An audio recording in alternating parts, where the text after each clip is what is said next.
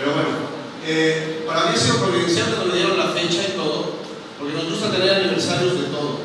Tenemos aniversario cuando nos conocimos, aniversario cuando nos hicimos novios, aniversario de cuando nos casamos por el civil, aniversario cuando nos casamos por la iglesia. Pues el chiste es divertirse, ¿no? O sea, tener aniversarios de todo, un pretexto, lo que sea es bueno, es para salir, tomarte un café, ir al cine, hacer cosas y cosas y cosas. Y de eso nada más les voy a platicar una anécdota, porque son 32 años. Pero en mi casa no desde septiembre del 87, pero desde abril del 88, la línea estaba muy ocupada. Porque yo todos los días hablaba con la señorita, ahora mi esposa, horas, horas.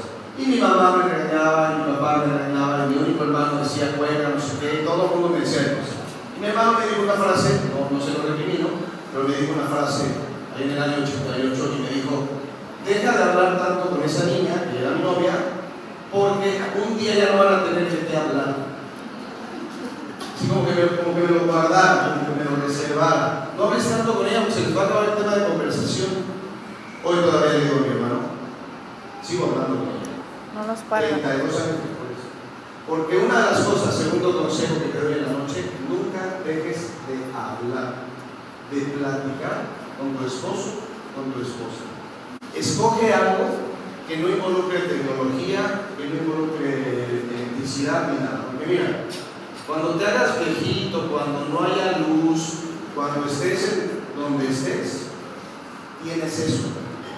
Una buena conversación una buena conversación la vas a tener con internet, sin internet, con televisión, con cine, con dinero, sin dinero, con oportunidad de salir, sin oportunidad de salir en la mañana, en la noche. Una buena conversación con tu esposo, con tu esposa, un buen diálogo, eso no se va a quitar nadie. Habrá cosas que irán, se irán perdiendo con la edad, habrá cosas que van pasando, cosas que no se puedan tener a veces. Pero un buen diálogo, una buena conversación es fundamental. La familia es la amiga. Porque la familia, lo hemos escuchado muchas veces para quienes tomen nota para el examen que voy a hacer ahorita al terminar, la familia es la célula básica de la sociedad. Esa es una definición muy sencillita, muy fácil de, recordar y que además funciona muy bien. La familia es la célula básica de la sociedad. Y al ser la célula básica, lo más íntimo, lo más fundamental, en el sentido positivo, si tú trabajas con una familia, estás trabajando para toda la sociedad, sea la sociedad de una colonia, la sociedad de una ciudad, de un país o del mundo.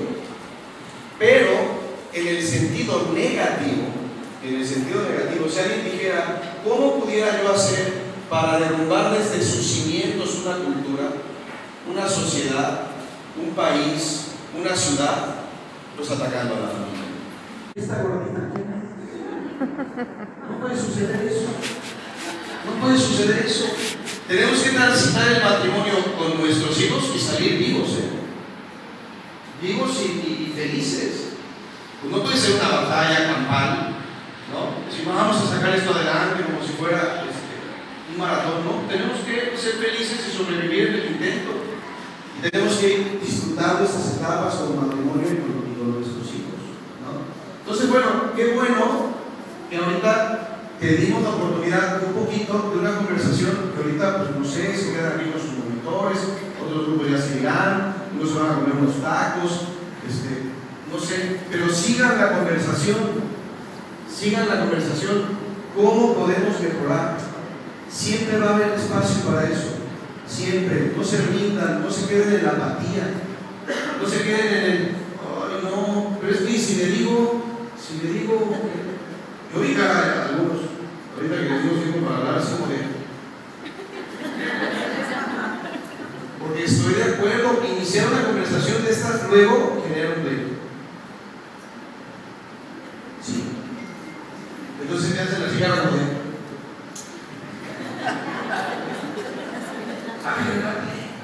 A ver, toda genera después un desarrollo. Pero hay que entrarle al pleito también. Perdón que se los diga, lo que yo les digo que el matrimonio era vivieron felices para siempre. Claro que no. Claro que no. El matrimonio, en el buen sentido de la palabra, es una batalla, es una lucha. Pues imagínate tú, programa de crecimiento familiar. ¿Qué cosas podemos mejorar en el aspecto de la fe? No, no, no, no, no, yo, a mí, a mí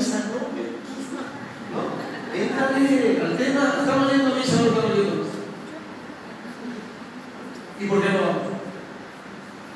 ¿Es algo bueno o malo la misa? No estoy diciendo que es divertido, porque no es una película, es, es misa.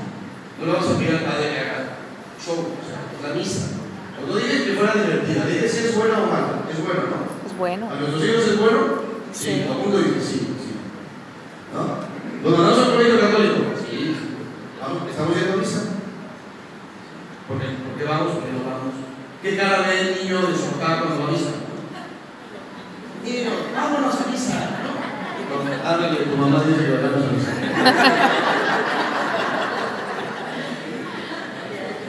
Si quieres hacer caras, nada más hazle caras a tu esposa, pero no delante de tus hijos. ¿No? Yo sé que iniciar una conversación de estas puede traer un conflicto, perdón, pero qué bueno. Porque no puede ser que con el amor de tu vida no estés platicando. No puede ser que con el amor de tu vida estés evitando diálogos que te van a hacer crecer. Tú estás viendo algo en tu hijo y dices, híjole, estoy viendo esto, ¿a quién se lo platicaré? A tu esposa, a tu esposo, si estás viendo algo en tu hijo, si estás viendo un comportamiento que no te gusta, si estás viendo algo que a ti no te agrada, ¿con quién lo vas a ver? No te presto al psicopedagoga para eso, no te la presto. Ni al director del colegio. Platiquen ustedes. La- Oye, ¿sabes qué? Estoy viendo este tipo de comportamiento de niño, estoy viendo este tipo de... ¿No te has dado cuenta tú? ¿A se ha dado cuenta? Sí, llevo cinco años viendo lo mismo, ¿no? Cinco años. Hay que atacar las cosas, no hay que evadirlas, no hay que darles la vuelta. De por sí no hay que hacerlo en la vida, ¿no? Pero en este tema, creo, espero estar diciendo cosas sensatas, ¿no? Te casaste con el amor de tu vida, te casaste con la persona a la que más confianza le tienes.